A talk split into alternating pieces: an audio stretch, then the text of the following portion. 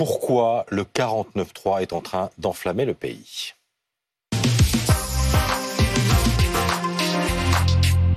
Avec nous en direct, Yvan Ricordo, secrétaire national de la CFDT. Merci d'être avec nous ce matin. Laurent Neumann nous accompagne également. L'intersyndicale avait appelé dès hier à des actions coup de poing aujourd'hui, des, actions de, proximité. Et ça a commencé il y a un peu moins d'une heure maintenant sur le périphérique parisien avec un cortège de la CGT sur le, périphérique intérieur, porte de la, porte de la Chapelle où l'on va rejoindre Perrine Storm. Est-ce que les manifestants sont toujours sur le périph', Perrine?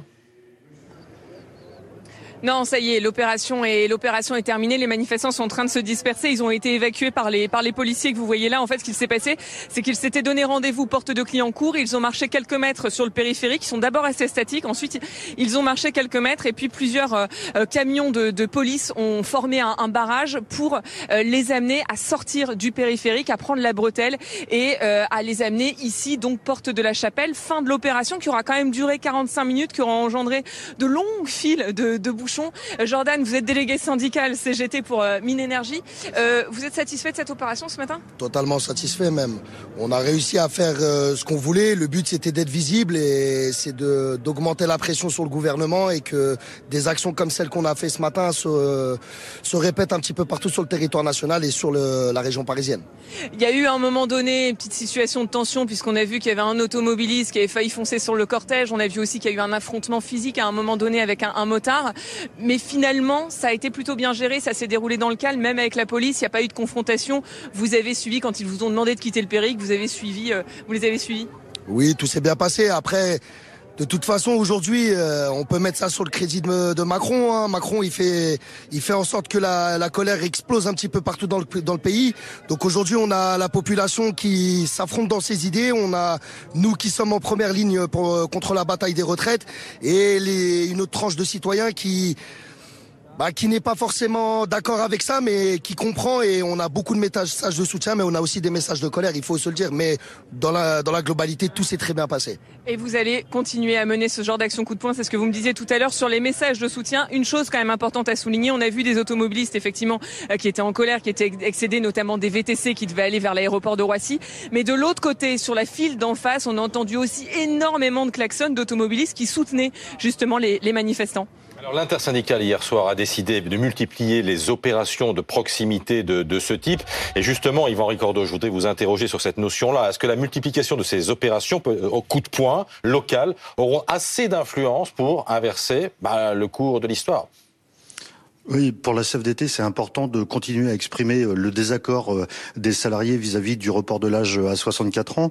Euh, hier, il y a eu l'annonce du 49.3 qui est un vrai passage en force. Au niveau de l'intersyndicale, on l'a dit depuis plusieurs semaines maintenant, il y a un moment de crise dans notre pays. Il faut l'écouter, il faut y répondre. Pour l'instant, on n'a eu aucune réponse. Et il y a une semaine, au niveau de l'intersyndicale, on avait dit attention, cette réforme-là ne peut pas passer par un 49.3. Ça serait vécu comme un passage en force et il y aurait mm. des, des réactions qui pourraient être explosives. Donc on a mis en garde. Après, la CFDT, elle est euh, particulièrement consciente qu'il faut continuer à conduire ce mouvement-là en termes de responsabilité, en termes de calme. Et donc, on appelle ce week-end à des actions décentralisées en territoire, mais des actions euh, de protestation, mais bien organisées, et pas des actions coup de poing. C'est pas la terminologie ni de l'intersyndicale ni de la CFDT. Voilà, et vous voyez là aussi des images ce matin d'une zone industrielle d'Aix-en-Provence qui a été bloquée par euh, une délégation de, forces ouvrières.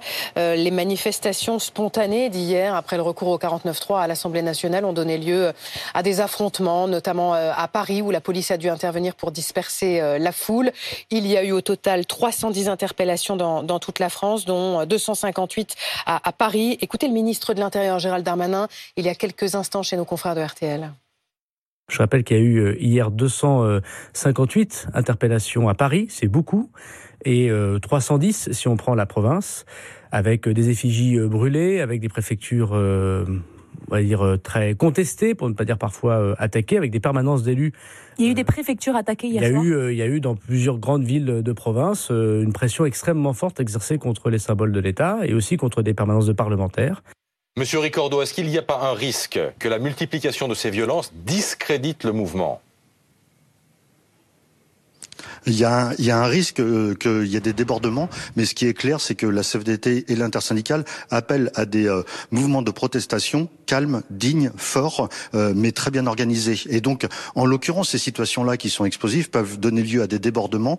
la CFDT est très claire, il est hors de question qu'il y ait des attaques aux biens ou aux personnes dans la période à venir, comme on a su le, le faire dans les, dans les deux précédents mois, où il y a eu des manifestations massives qu'on n'a jamais connues depuis des décennies, qui se sont conduites dans, dans le calme et dans la responsabilité. Il faut que le mouvement social continue avec cette empreinte-là. Alors là, on voit l'impact social du 49-3. Il y a l'impact politique aussi. Léopold Audebert, vous êtes euh, aux abords de, de l'Elysée ce matin. Matignon. De Matignon, pardon, rue de Varennes.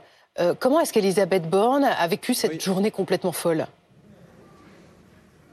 Bah, c'est pas la joie, Adeline. Hein. Derrière cette grande porte de Matignon que vous voyez derrière moi, effectivement, on a connu des, jours plus joyeux, m'expliquait euh, un, conseiller du côté de, de Matignon. Euh, Matignon qui essaye, dans l'entourage de la Première ministre, de mettre en avant la dignité euh, d'Elisabeth Borne lors de son discours pendant cette journée d'hier.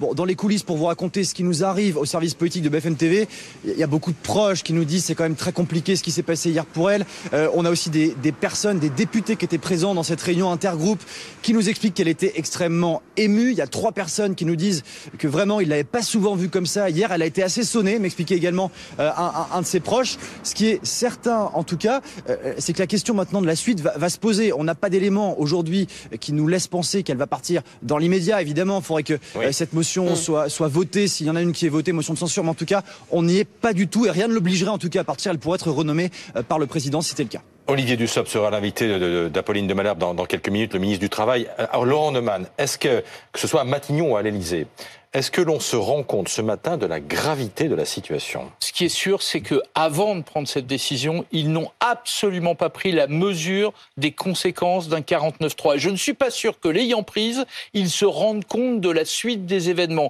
C'est quoi les conséquences? Un gouvernement fragilisé, une première ministre clairement sur un siège éjectable, que la motion de censure lundi passe ou pas. Comment continuer à exercer son magistère après une séquence aussi catastrophique? Mais deux, radicalisation du mouvement. On le voit sur les images du périphérique et euh, ce qui s'est passé hier dans certaines sous-préfectures ou préfectures, à Marseille, à Albi, à Paris, place de la Concorde. Radicalisation, durcissement. On n'est pas à la radicalisation. Euh, des préfectures ont été attaquées, des bâtiments ah, représentant l'État ont été attaqués. Ça n'était pas arrivé depuis le début du mouvement. Les mmh. syndicats tenaient absolument la mobilisation. Et puis surtout, bah, en prenant cette décision, ils ont renforcé l'intersyndicale qui a déjà annoncé des mobilisations au-delà de la motion de censure. Si elle n'est pas ado euh, adoptée, cette motion de censure, la loi est adoptée, elle, eh bien, il continue au-delà de l'adoption mmh. de la loi. C'est tout ce qu'il fallait éviter. Ils avaient le choix entre deux solutions. Voter en prenant le risque que ce soit rejeté, mais on pouvait retourner à la discussion et pourquoi pas d'ailleurs utiliser en bout de course un 49.3.